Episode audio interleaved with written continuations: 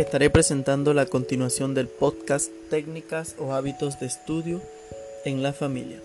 En esta ocasión estaremos hablando sobre la actitud de los padres ante el estudio.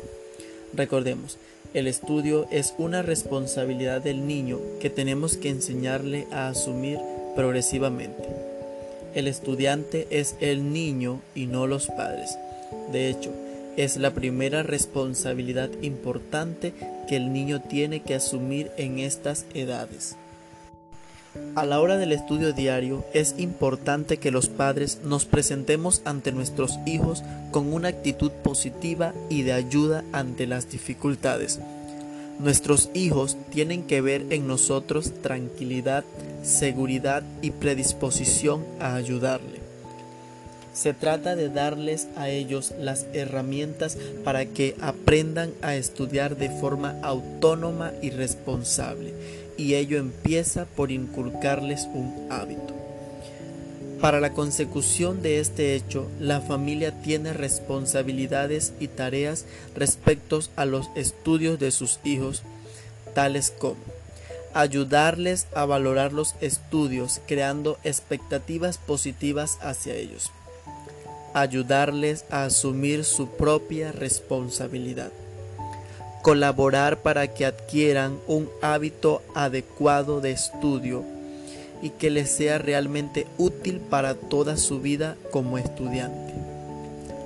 Procurarles las condiciones ambientales, emocionales y materiales necesarias para poder dedicarse convenientemente a los estudios supervisar que cumplen con su obligación como estudiantes y adoptar medidas si no lo hacen. Proporcionarles ciertas ayudas si llegan a presentar dificultades relevantes. Las técnicas de estudio. Los padres pueden colaborar en la enseñanza de algunas técnicas de estudio. Algunas son más complejas y deben enseñarlas los maestros. A continuación voy a exponer las técnicas más principales y recomendables para la mejora del estudio en los niños. 1. Enseñar al niño a preparar lo necesario para estudiar. Desde los 6 años pueden enseñar al niño a organizarse en sus estudios. Esto implica enseñarle a preparar lo necesario antes de realizar la tarea esto incluye los libros, los diccionarios, etc. Mostrarle cómo organizar sus cuadernos. Acostumbrar a que prepare la mochila para el día siguiente. 2. Utilizar agendas. Los padres pueden enseñar y acostumbrar a los niños a anotar el trabajo que llevan cada jornada para casa. También pueden adquirir el hábito de anotar en el calendario o en una agenda los trabajos pendientes o la fecha de los exámenes.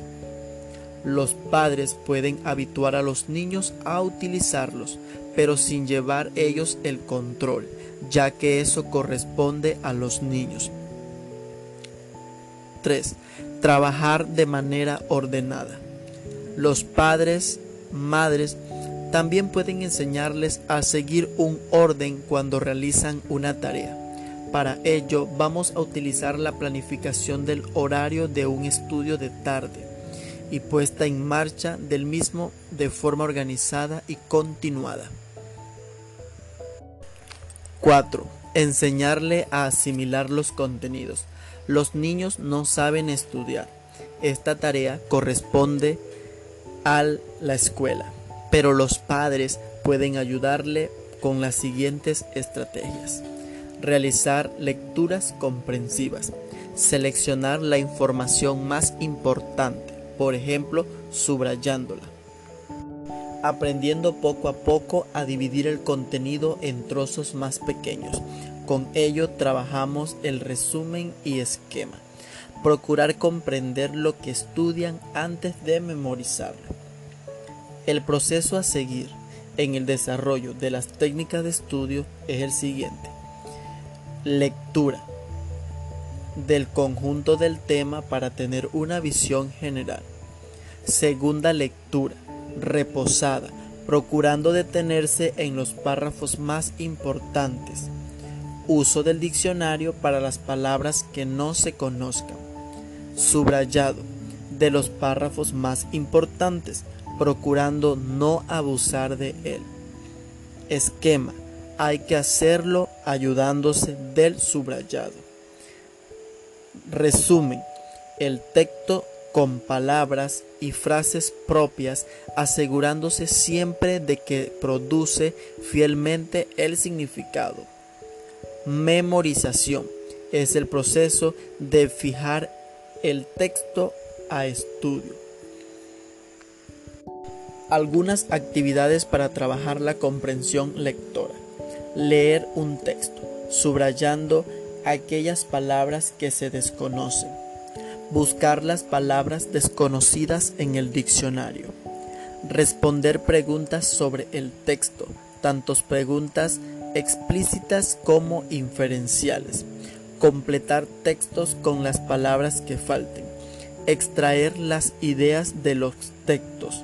Comenzamos extrayéndolas por párrafos para pasar a bloques enteros de textos. Seleccionar un texto que les agrade para contar el contenido al resto de los miembros de la familia.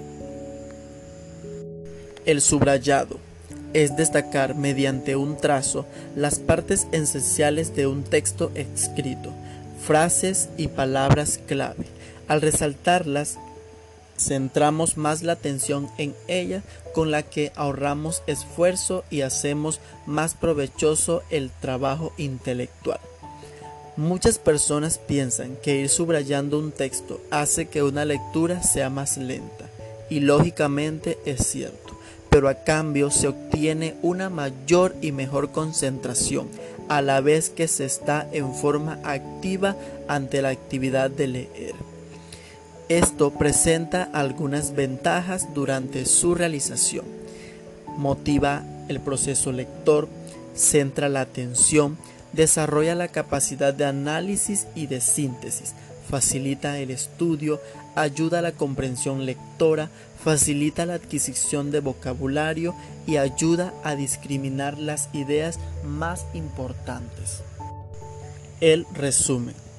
Este consiste en expresar de forma breve lo más preciso posible las ideas esenciales del texto, no es como hacer una fotocopia en menor tamaño del texto que tenemos que estudiar. El resumen requiere encontrar la idea principal o clave y además ésta se entienda, ya que con frecuencia cuando lo expresamos por escrito exige una traducción de los términos empleados por el autor del texto a nuestro propio vocabulario. ¿Cómo se hace un resumen? Siempre es conveniente basarse en el subrayado. Al igual que se hace con los esquemas, se tienen que expresar las ideas importantes del texto con nuestras propias palabras y después elegir el mejor orden para la exposición de las ideas. Las ventajas de la utilización del resumen. Por medio de él se consigue un estudio muy concentrado y activo. Motiva el proceso del lector ayuda a estructurar las ideas, ayuda a completar tu propio lenguaje, favorece el proceso de síntesis, facilita el repaso economizando el tiempo, obliga a hacer un esfuerzo de elaboración personal, obliga a mejorar la comprensión y la expresión y obliga a distinguir lo fundamental de lo accesorio. Bien, esta ha sido la información brindada en esta sección. Posteriormente seguiremos conversando acerca de este tema y realizaremos una entrevista a una experta en el tema. Saludos.